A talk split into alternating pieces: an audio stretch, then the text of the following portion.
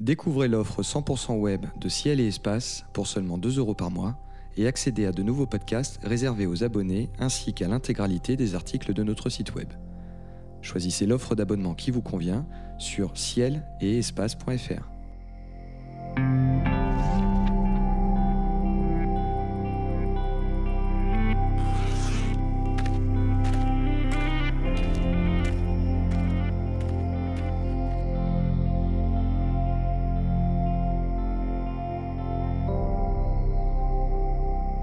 Bonjour et bienvenue sur Ciel Espace Radio pour une nouvelle émission consacrée aux éphémérides en compagnie de Jean-Luc Dauvergne de Ciel Espace et de Bernard Nomblot de Universcience.tv. En ce mois de mai 2018, voici les spectacles célestes que nous vous conseillons d'observer. Le Soleil se couche dans l'Arc de Triomphe le 7, Jupiter est au plus près de la Terre le 10, Callisto passe au-dessus du pôle nord de Jupiter le 14, Saturne croise l'amas globulaire M22 le 20, et Mars franchit le cap des 15 secondes d'arc de diamètre le 30. Nous nous attarderons sur la planète Jupiter, star du mois, et sur le passage de Saturne près de M22. Comme chaque mois, bien sûr, Bernard Nomblot et Jean-Luc Dauvergne nous compteront aussi une promenade lunaire, une balade dans une constellation du mois, et nous ferons partager leur coup de cœur. Messieurs, bonjour. Bonjour. Bonjour. Comme chaque mois, Bernard, c'est vous qui ouvrez le bal avec une chronique consacrée à une région de la Lune vue aux instruments. Quelle est notre destination ce mois-ci? La région des cratères Trisnecker et Iginius, c'est une région que pratiquement tous les astronomes amateurs connaissent. Elle est située à très peu près au centre du disque visible de la Lune, donc à peu près vers le méridien zéro.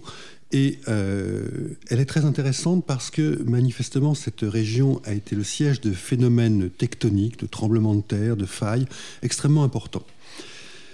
Le cratère à repérer, c'est Triesnecker, qui est un cratère copernicien, donc relativement récent, c'est-à-dire qu'il a moins d'un milliard d'années, grosso modo. Récent. Oui, tout est relatif, hein, Oui. y compris sur la Lune. Ce cratère n'est pas circulaire, mais il est déformé, il a des remparts en terrasse et un petit pic central. Il est assez facile à trouver par n'importe quel éclairage, mais la région est à observer, à mon avis, d'abord par éclairage rasant, c'est-à-dire aux alentours du 20 au 22 mai pour euh, avoir un soleil levant et autrement du 6 au 8 mai pour avoir un soleil relativement couchant sur la région. Parce que l'intérêt, ça n'est pas tellement le cratère en lui-même, c'est les failles. À proximité du cratère Iginius, on a, euh, pardon, Tris- Trisnecker, on a un réseau de failles qui est globalement orienté nord-sud. Ces failles, ce sont ce qu'on appelle des graben, c'est-à-dire en fait entre deux failles parallèles, il y a un effondrement du terrain et on a donc une espèce de ravin qui se forme. Ces graben sont assez faciles à voir. On les voit, on peut les voir avec un télescope de 100 mm environ. On les voit plus facilement avec un télescope un peu plus important. Alors là, ce qui est assez étonnant, c'est que une fois qu'on les a vus la première fois, on les retrouve systématiquement parce qu'on sait ce qu'on doit chercher, on sait quel petit fil on doit euh, repérer sur la Lune. C'est assez classique hein, sur la Lune. Les fins détails sont souvent difficiles à trouver la première fois et beaucoup plus faciles la seconde. Donc ces graben se voient très facilement. Euh, ils font entre 800 et 1500 mètres de diamètre, de large. Et donc les plus petits vont être très difficiles à voir, les plus gros sont plus faciles. Globalement, ça se voit assez bien. On voit plus facilement une ligne, euh, même si elle est fine, qu'un point du même diamètre que cette euh, ligne. Ces failles, ces graben sont nettement plus anciens que le cratère. Ils doivent dater globalement de l'époque imbrienne, c'est-à-dire aux alentours de 3 milliards 800 millions d'années. On le voit très très bien parce qu'une partie de ces failles ont été euh, masquées par les éjectats du cratère Tyrrell-Snaker. Donc là, on a une preuve évidente que le cratère est plus récent que les failles en question. Donc ça, c'est intéressant, mais c'est pas la région la plus intéressante. La région la plus intéressante se trouve au nord du cratère Triesnecker, c'est le cratère Iginius.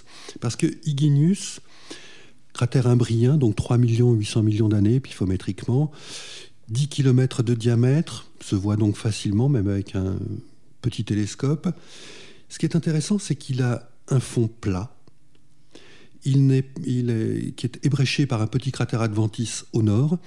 Il n'a pas de pic central et il n'a quasiment pas de rempart. Et on a pensé que ça pouvait être un cratère endogène, un reste de cratère volcanique. Et manifestement, c'est le cas. Parce que rejoignant ce cratère, on a deux branches d'une rainure. Le cratère est à peu près au centre et les deux branches forment une espèce de V très aplatie. Et euh, la plus à l'ouest de ces deux branches euh, est formée de nombreuses dépressions cratériformes. Ces dépressions ne se voient pas forcément avec un tout petit télescope, mais avec un télescope un peu plus important. Quand la turbulence est bonne, on les voit vraiment très bien. Toute la région est donc manifestement volcanique, c'est-à-dire que ces dépressions cratériformes, ce sont probablement des volcans qui se sont formés à l'endroit où il y avait une faille.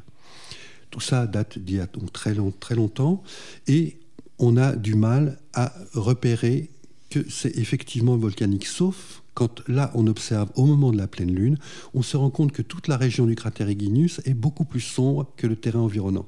C'est en fait, semble-t-il, de la lave ou des poussières qui ont été expulsées par le cratère qui ont euh, recouvert toute la région et euh, ces, poussières se voient encore.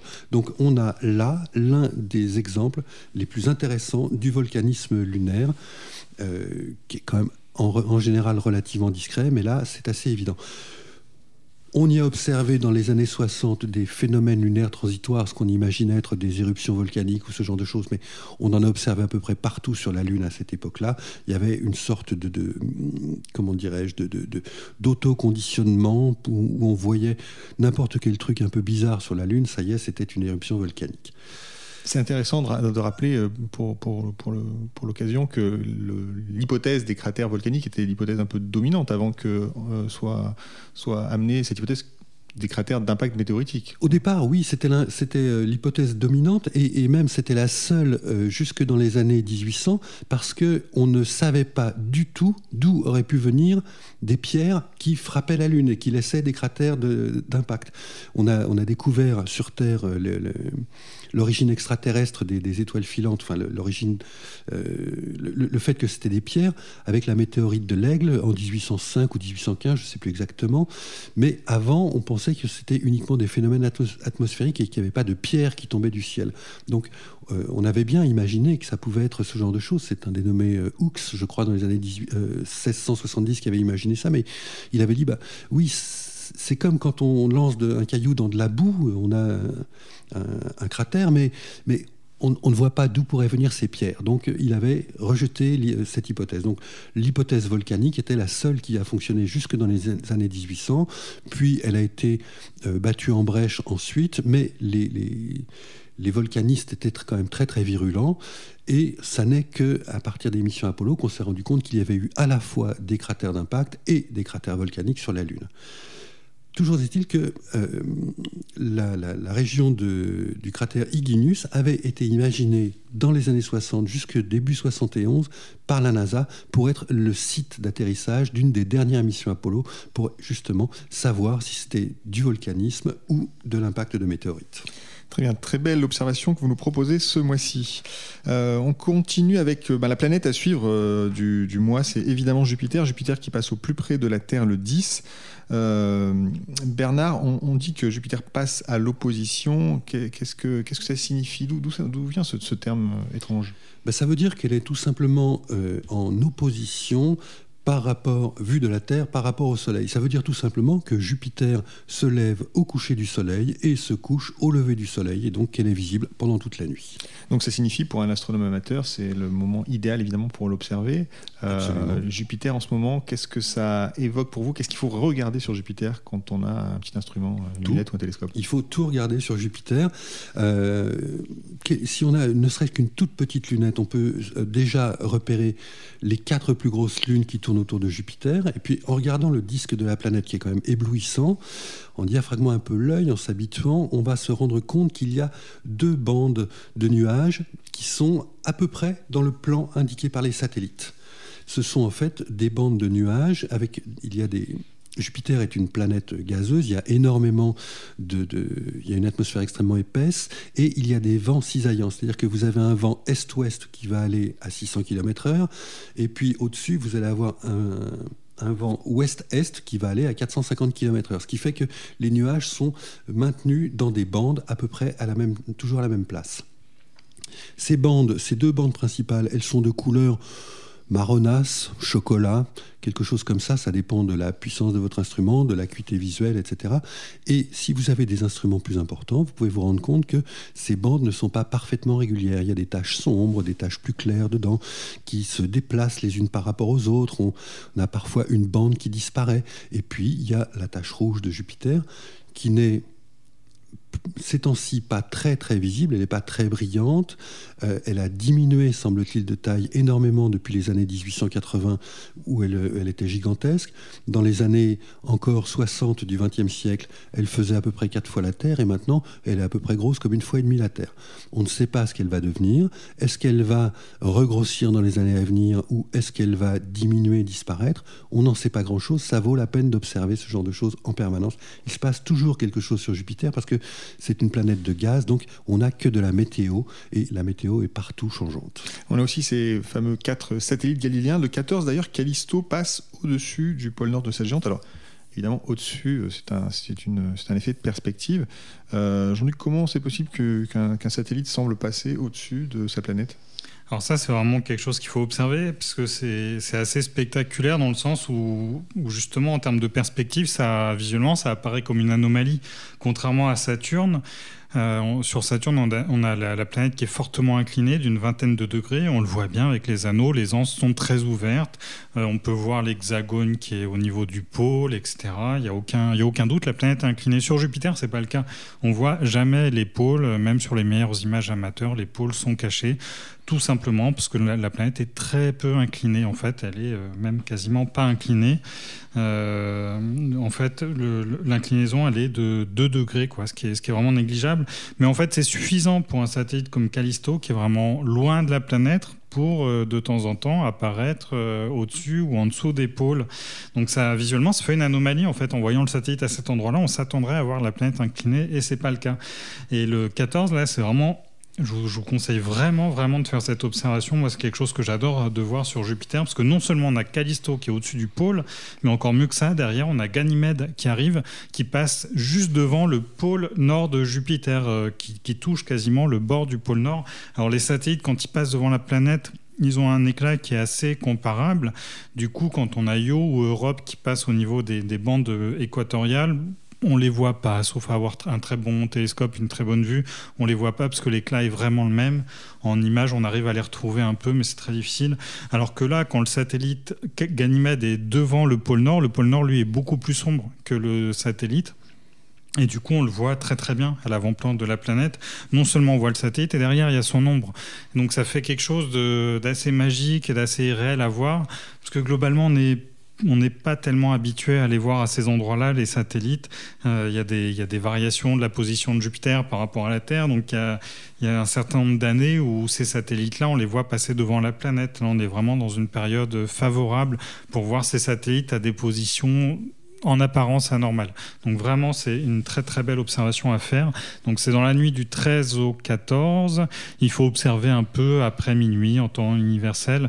Callisto surplombe le pôle vers euh, minuit 10. Et puis euh, derrière, euh, derrière c'est Ganymède qui arrive environ une demi-heure plus tard. Donc on, peut suivre tout ça. Ganymède est à peu près au centre du pôle Nord, là, vers, vers une heure moins le quart. Et, à ce moment-là, son ombre, elle est un peu plus basse. Donc son ombre est déjà visible à l'avant-plan de la planète. Donc c'est quelque chose qu'on peut vraiment suivre comme ça pendant une bonne heure, une heure à deux heures. Et il ne faut pas hésiter à faire des images. Il faut souligner que ces deux satellites sont quasiment les plus gros du système solaire, Callisto et Ganymède, à tel point qu'en fait, les amateurs les mieux équipés commencent à voir quelques détails à leur surface. Euh, donc là, c'est voilà, les gens qui sont bien équipés avec des télescopes de 300 à 400 mm si le ciel est vraiment stable en imagerie, ont une petite chance de dévoiler en plus quelques détails sur les satellites. Si on a un télescope euh, un peu plus petit, mais qu'on veut quand même faire une photo et pourquoi pas un film, euh, je ne sais pas si c'est possible de ce, de, ce, de ce, phénomène pendant cette nuit-là, comment, comment on s'y prend? Alors c'est toujours la même, euh, la même technique. On va plutôt prendre une caméra vidéo pour enregistrer un maximum d'images. On va faire des vidéos qui durent typiquement une minute et avec un logiciel comme AutoStackert, on va faire le traitement de ces images pour extraire les meilleures images de chaque vidéo, les empiler les unes sur les autres, et derrière on accentue les détails. Alors AutoStacker ne permet pas d'accentuer les détails, il faut passer par un autre logiciel. Les gens utilisent en général Registax. Ces deux logiciels, AutoStacker et Registax, sont gratuits qui peuvent être utilisés euh, sans problème. Et, donc ensuite, une fois qu'on a acquis ces images individuelles, qu'on peut prendre un intervalle de... L'intervalle doit être assez rapproché en fait, hein, avec un télescope de 200 mm. Quand je dis qu'il ne faut pas faire une vidéo de plus d'une minute, c'est tout simplement en raison du fait que la rotation de la planète est visible au bout d'une minute. Il faut garder à l'esprit que Jupiter tourne très vite sur elle-même à raison d'un tour en 10 heures environ. Et c'est une très grosse planète, donc le mouvement de, rotation apparent des nuages est très très rapide. Donc typiquement, si on veut faire, si on veut monter derrière un petit GIF qui montre le mouvement des satellites, il faut pas hésiter à rapprocher chaque vidéo de 2, 3, 4 minutes, euh, guère plus. Sinon, après, on va avoir quelque chose de saccadé. Très bien. Deuxième événement à suivre ce mois-ci, c'est Saturne qui passe à 2 degrés de l'amas M22. Euh, Jean-Luc, 2 degrés, ça représente quoi à peu près? C'est 4 fois la taille apparente de la Lune. Donc là, il y a des photos euh, assez amusantes à faire. Enfin, même en observation visuelle, c'est assez rigolo. De... Alors, 2 degrés, c'est un peu. En observation visuelle, si on veut voir Lama et Saturne en même temps, on va devoir rester sur un grossissement quand même très très faible. Donc, Saturne va être plutôt visible comme à un point, euh, en grossissant typiquement 20 euh, ou 30 fois. Euh, mais voilà, après on peut s'amuser à faire une photo. Là, c'est amusant de voir un astre euh, très, très brillant à côté d'un amas comme ça. On a eu le cas il n'y a pas longtemps avec Mars qui est passé entre une nébuleuse de la, de la, de la Trifide et de la Lagune. C'est des zones du ciel qu'on est habitué à voir en photo et dès qu'il y a un point très brillant qui vient s'inviter aux côtés de ces objets du ciel profond bien connus, ça peut donner lieu à des photos assez amusantes. D'autant que M22 est un objet qui en lui-même est quand même relativement, euh, relativement grand. Pardon. Il fait la taille la taille de la Lune, quasiment en taille apparente, donc c'est assez grand. Et puis c'est aussi, on l'oublie euh, un peu, en fait, l'amas globulaire typique pour les observateurs de l'hémisphère nord, c'est l'amas d'Hercule, M13. Mais ça, Hercule, son principal privilège, c'est d'être très haut pour les observateurs de nos contrées. Et en fait, c'est pas spécialement l'amas globulaire le plus, spectaculaire du ciel. En fait, visible depuis nos latitudes, depuis la France, l'amas globulaire le plus brillant, en fait, c'est M22. Dans le ciel, il y a seulement deux, autres amas globulaires qui lui volent la vedette, qui sont 47 Toucan et l'amas du Centaure, mais qui sont visibles uniquement dans l'hémisphère sud. Donc M22, ça reste vraiment le plus bel objet de sa catégorie qu'on puisse voir sous nos, sous nos latitudes. C'est le moment de présenter la constellation du mois. Jean-Luc, vous êtes aux commandes. Où nous emmenez-vous ce mois-ci? On va pas aller bien loin en fait avec M22, on était du côté de la constellation du Sagittaire, on va juste passer sur la constellation d'à côté c'est la constellation du Scorpion qui est vraiment bien, bien, bien visible en ce moment, en milieu de nuit. Et puis, il faut privilégier le milieu de nuit, euh, vu que les nuits commencent quand même à être un petit peu courtes. Euh, donc, si on veut vraiment avoir du ciel noir, euh, il faut vraiment viser au milieu. Alors, la constellation du Scorpion, déjà, en elle-même, elle est assez belle dans le ciel quand même. Quand on essaye de dessiner la, les figures des constellations. Des fois, il faut avoir beaucoup d'imagination pour représenter l'animal, le dieu, le héros, etc., ou l'objet. Euh, dans le cas du scorpion, ça va, en fait, on a Antares au niveau de la tête, on a un, certain nombre d'étoiles à l'avant qui forment les pinces avant, et puis surtout, à l'arrière, on retrouve une, belle forme de point d'interrogation qui représente le dard du scorpion. Donc c'est vraiment une très très belle constellation. Elle a qu'un seul défaut pour nous, c'est d'être un peu basse dans le ciel. On, parlait du Sagittaire qui est bas pour nous. Pour le Scorpion, c'est la même chose. alors notamment, bah, il y a de nouveau dans le Scorpion un autre amas globulaire euh, à qui euh, sa position fait un peu injustice, c'est l'amas globulaire M4. Lui, il a, plusieurs euh, défauts pour nous. Déjà, il est bas dans le ciel, ça on l'a évoqué, donc il va être moins beau que s'il était aussi haut dans le ciel que l'amas d'Hercule, par exemple. Il a un autre défaut, c'est qu'il est collé à Antares, qui est l'étoile principale de la constellation. Donc en fait, on va avoir du mal à le voir visuellement, euh, euh, sans télescope, on va avoir du mal à le voir à nu, alors qu'en fait on pourrait le voir à nu sans aucun problème. Et puis il y a une autre injustice cruelle pour lui, c'est qu'il est à seulement 7200 années-lumière. Pour un amas globulaire, c'est relativement proche. En fait, c'est tout simplement le plus proche qu'on puisse voir depuis la Terre. mais il est dans une zone du ciel dans, dans, laquelle il y a beaucoup de, enfin dans cette direction, il y a beaucoup de nuages de poussière qui en fait atténuent son éclat par rapport à ce qui devrait être en réalité. Donc bon, il est quand même, euh, il doit être quand même en quatrième position des amas globulaires les plus brillants du ciel. Donc c'est tout de même honorable, mais en fait, en réalité, il devrait quasiment être le plus bel amas globulaire du ciel, et au lieu de ça, il est seulement en quatrième position. Donc c'est quand même déjà une très très belle cible à voir. Et puis, alors après, il y a, un autre objet, euh, pareil, c'est l'amas M7. Ça, il est encore plus bas dans le ciel, donc là, sa hauteur est encore plus préjudiciable, mais pour quiconque a eu l'occasion de voyager dans l'hémisphère sud, M7, c'est magnifique, c'est vraiment un très très bel amas euh, ouvert. Donc c'est un amas de jeunes étoiles. Ce que j'aime faire, c'est prendre euh, les, jumelles qui deviennent un peu à la mode, là qu'on surnomme les yeux de hibou. C'est des jumelles qui grossissent seulement deux fois, donc qui permettent un peu de booster la vision qu'on a à l'œil nu. À, deux fois, on a un rendu du ciel qui est voisin de celui qu'on a à l'œil nu, mais ça permet de gagner un facteur 4 en luminosité. Et notamment pour observer ce genre d'amas ouvert perdu dans la Voie lactée, ça forme une image qui est magnifique. À côté, on a un autre amas ouvert qui s'appelle M6. Et euh, M7, c'est vraiment un amas ouvert euh, parmi les plus brillants du ciel. Il avait, on sait qu'il avait été repéré par Ptolémée. D'ailleurs, il est parfois surnommé l'amas de Ptolémée. Donc, si vous allez dans l'hémisphère sud, cette zone-là, faut y passer vraiment un certain temps. Et vraiment, encore une fois, alors si on n'a pas des yeux de hibou, c'est pas grave. On prend une paire de jumelles classiques, type 10-50, les, les, jumelles qu'on a l'habitude d'utiliser en astro. Et sur cette zone-là, on peut vraiment y passer un long moment. D'autant qu'on a juste à côté la constellation du Sagittaire avec les objets qu'on évoquait tout à l'heure, comme M22 et bien d'autres. Très bien, donc M6, M7, M4, trois cibles euh, au minimum à suivre en ce mois de mai. Nous approchons de la fin de cette émission. Bernard, Jean-Luc, c'est le moment de dévoiler votre coup de cœur, un astre, un livre, une mission spatiale, une exposition, un astronome, un instrument. Le choix est vaste. Bernard, quel est votre coup de cœur ce mois-ci? Mon coup de cœur, c'est un anniversaire. C'est les 20 ans du VLT, le très grand télescope européen installé au Chili. La première lumière du premier télescope a eu lieu le 25 mai 1998.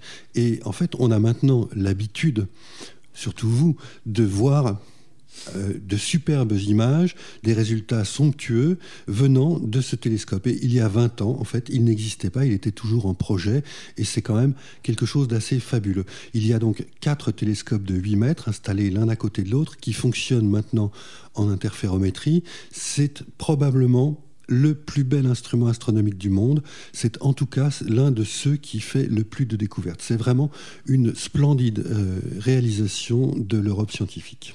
Et puis on peut préciser que depuis 20 ans, il n'a cessé d'être euh, euh, mis à jour d'une certaine manière. Il a toujours été équipé d'instruments de plus en plus, euh, plus, en plus perfectionnés. On peut citer Muse, Matisse, Gravity qui sont en train d'être installés. Oui, et puis on peut, on peut ajouter aussi, en fait, on y était, on allait faire un reportage, nous, récemment, là-bas, pour une raison toute simple, c'est que le site, non seulement non content de fêter ses 20 ans, c'est aussi en train de devenir l'endroit astronomique vraiment de très très loin le plus important du monde.